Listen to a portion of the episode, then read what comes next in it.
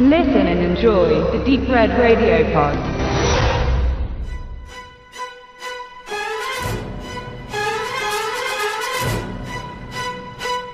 Was ist der Academy Award eigentlich wert?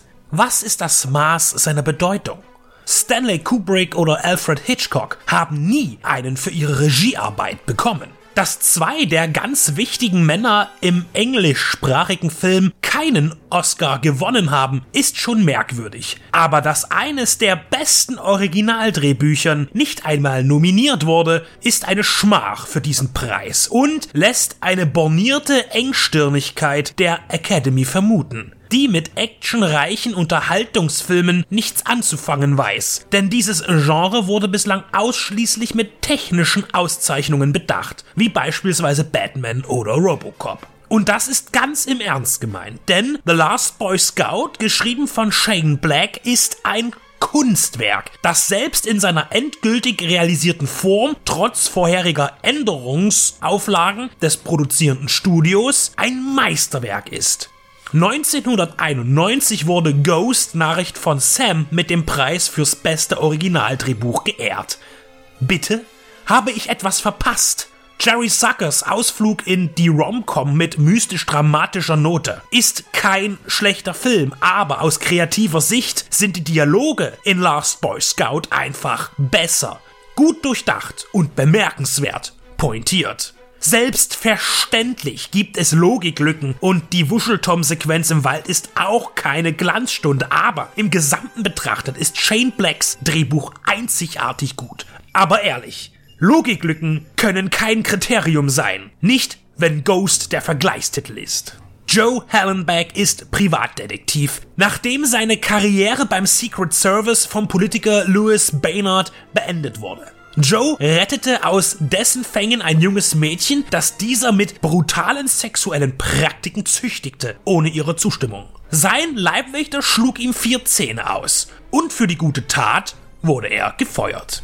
Mit kleinen Aufträgen hält er sich nun über Wasser und wird von der exotischen Tänzerin Corey engagiert, um sie vor einem Stalker zu beschützen. Nur kurz nach ihrem Zusammentreffen wird Corey ermordet und Joe findet rasch heraus, dass sie nicht von einem Stalker bedroht wurde, sondern von einem hohen Tier im professionellen Football, das den sich in einer Schieflage befindlichen Sport mit illegalen Mitteln wieder auf sichere Beine stellen möchte. Es geht um Milliarden Milliardenverluste, die Shelly Marcone, Besitzer der LA Stallions, zum Gangster werden lassen. Und sein Auftragsmörder Milo geht mit seinen Handlangern nicht zimperlich vor, um das Ziel zu erreichen. Joe gerät bei seinen Ermittlungen selbst unter Beschuss von Seiten Marcones und der Polizei, die ihn verdächtigt, Morde begangen zu haben, die aber eigentlich auf Milos Deckel gehen. Ungebetene Unterstützung erhält Joe von Corys Freund Jimmy Dix, ein Ex-Footballspieler, der nicht nur den Tod seiner Liebsten aufklären möchte, sondern selbst noch ein Hühnchen mit Marcone zu rupfen hat. The Last Boy Scout gehört zum Subgenre des Buddy Movie, in dem zwei differente Charaktere ein gemeinsames Problem lösen müssen. Die Symbiose zwischen Bruce Willis als Joe Hallenbeck und Damon Waynes als Jimmy Dix ist kollegial freundschaftlich nach einigen Startschwierigkeiten, so wie es im Buddy-Movie üblich ist. Was auf der Leinwand zu sehen war, ist dabei ein sehr gutes Schauspiel, denn die beiden Darsteller sollen am Set nicht gut miteinander ausgekommen sein, wenn die Kamera abgeschaltet war. Es gab noch weitere Abneigungen zwischen verschiedenen Parteien hinter den Kulissen. Tony Scott und Produzent Joel Silver ließen auch kein gutes Haar aneinander. Silver bezeichnete die Dreharbeiten einst als eine der drei schlimmsten Erfahrungen seines Lebens. Tony Scott war so von Silver angewidert, dass er in seinem Folgeprojekt True Romance den fiktiven Filmmongul Lee Donowitz nach Wesenszügen gestaltete, die er meinte an Silver erlebt zu haben.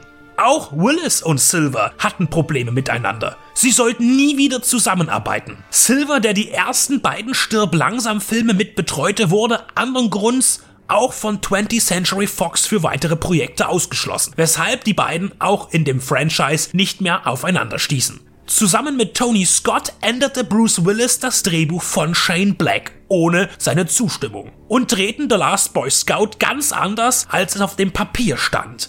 Black hatte schon immer Probleme mit seinen Büchern, die den Studios oft zu brutal und düster waren und demnach abgemildert werden mussten. So geschah es auch bei Lethal Weapon und dem Sequel. The Last Boy Scout wurde ebenfalls stark abgeschwächt. Dennoch entlohnte man Black finanziell fürstlich. Noch nie wurde ein Skript bis dahin für über eine Million Dollar verkauft. In The Last Boy Scout sollte es nebenbei noch eine Snuff-Thematik geben, in der Milo nicht nur der Killer Marcones ist, sondern auch Filme produziert, in denen Frauen von Männern brutalst getötet werden. Auch andere ausartende Manöver des Gangsters sowie eine Exekution mit einer Kettensäge wurden entfernt. Und die zweite Hälfte des Skripts massiv verändert. Des Weiteren wurden negative Figuren verändert, netter gemacht, zum Beispiel Senator Baynard. Demnach ist auch Shane Black nicht besonders gut auf Last Boy Scout zu sprechen. Wenn man liest, auf was man schließlich alles verzichtete und wo man den Rotstift ansetzte, bekommt man aber schnell die Vermutung, dass es auch zu viel an radikalen Eindrücken gewesen wäre, die im übertriebenen Maße zu einer unausgegorenen Schlachtplatte geführt hätten. Die verfilmte Variante, ob die Black nun gefiel oder nicht, ist sensationell und nicht beklagenswert. Es würde keinen Sinn ergeben, ein Beispielzitat zu bringen, denn eines aus mehreren Dutzend zu wählen ist schlicht unmöglich. Vor allem der unterschwellige Witz und die spitzen Seitenhiebe, die Zitate und trockenen Wortgefechte, die so gut konstruiert sind, dass man sich selbst wünschen würde, so schlagfertig zu sein, machen Last Boy Scout zum ausgeklügelsten Dialogfilm im Action-Genre. Es gibt auch den emotionalen Moment, der neben Gags und Action einen tieferen Anspruch für den Film erbittet. Dieser kommt in der guten Mitte, genau nach ihr wurde übrigens auch die Seite bei der Laserdisc gewechselt. Die Älteren unter euch werden sich erinnern. Jimmy Dix erzählt vom Tod seines Kindes und Joe gesteht sich selbst die immer noch währende Liebe zu seiner Frau, die ihn betrogen hat.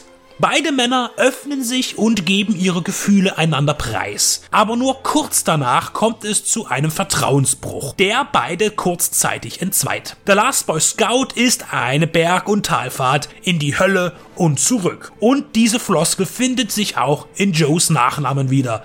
Helen Beck. Hell and Back. Es schwingt viel von Lethal Weapon in Last Boy Scout mit. Und das ist auch nicht verwunderlich. Shane Black schrieb beide Drehbücher. In The Last Boy Scout läuft sogar eine Szene aus Lethal Weapon nebenbei im Fernsehen. Auch Joel Silver als Produzent, Michael Kamen als Komponist und Stuart Bate als Cutter waren an beiden Filmen beteiligt. Im Wortwitz und der comichaft übertriebenen Gewaltdarstellung sind die beiden Werke brüderlich miteinander verbunden. Beide Geschichten handeln in Los Angeles und bringen eine weiße und eine schwarze Figur in Einklang.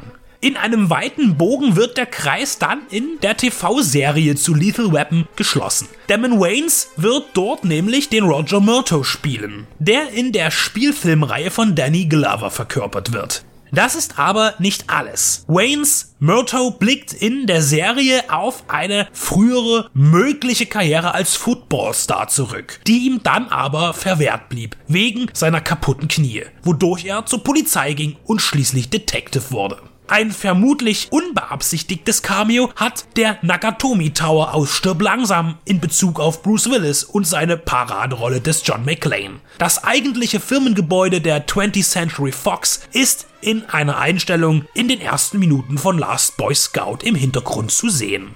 Tony Scott war Anfang der 90er Jahre bereits durchaus ein Garant für das große Publikum. Mit Tom Cruise besetzt scheffelte Top Gun und Tage des Donners reichlich Geld und auch Beverly Hills Cop 2 war ein Hit. Jeder dieser Filme war mit einem markanten Look gestaltet. Die Sonne schien in Scotts Filmen immer irgendwie anders als in anderen und seine Nächte waren auch immer besser ausgeleuchtet. Immerzu scheint es bei ihm Nachmittag zu sein, kurz vor Sonnenuntergang, auch am Morgen oder mittags. Diese Optik bereichern auch die Bilder von The Last Boy Scout. Dieses Stilelementes bediente sich ab Mitte der 90er Jahre auch Michael Bay bis heute. Die große Pyro-Action hält sich in Grenzen. Eine Einschätzung, die der Klappentext der britischen Blu-ray-Disc nicht mit mir teilt. Dort heißt es, The Last Boy Scout is the Super Bowl of action movies, a flat out blitz of excitement, blow you away pyrotechnics and hilarious gimme five against the world of pro football. Diese überaus zurückhaltende Selbsteinschätzung ist primär korrekt, aber die Menge an explosiven Pyroeffekten ist überschaubar. Mehr wird geballert und gequatscht und Autos dürfen auch durch die Luft fliegen, aber da ist noch Luft nach oben, die andere Filme durchaus besser füllten. Das soll die Action in Last Boy Scout nicht schlecht machen, sondern den zitierten großartigen Ankündigungstext satirisch entlarven. Aufgrund seiner grafischen Gewalt wurde The Last Boy Scout 1993 in Deutschland indiziert. Die für den deutschen Markt freigegebene FSK 16 Fassung ist ein Witz. Von TV-Schnittfassungen wollen wir gar nicht erst anfangen. Auf VHS, DVD und Laserdisc gab es die Uncut-Variante zu kaufen. Im europäischen Ausland findet man den Film auch sehr oft sogar mit deutscher Tonspur auf Blu-ray-Disc. Natürlich ist The Last Boy Scout brutal, aber eine Indizierung ist lachhaft und zeigt auf, wie undifferenziert die Zensurbehörde heute in Deutschland arbeitet. Wenn man bedenkt, dass teilweise FSK 12 oder 16 freigegebene Filme gleiche oder ähnliche Darstellungen beinhalten.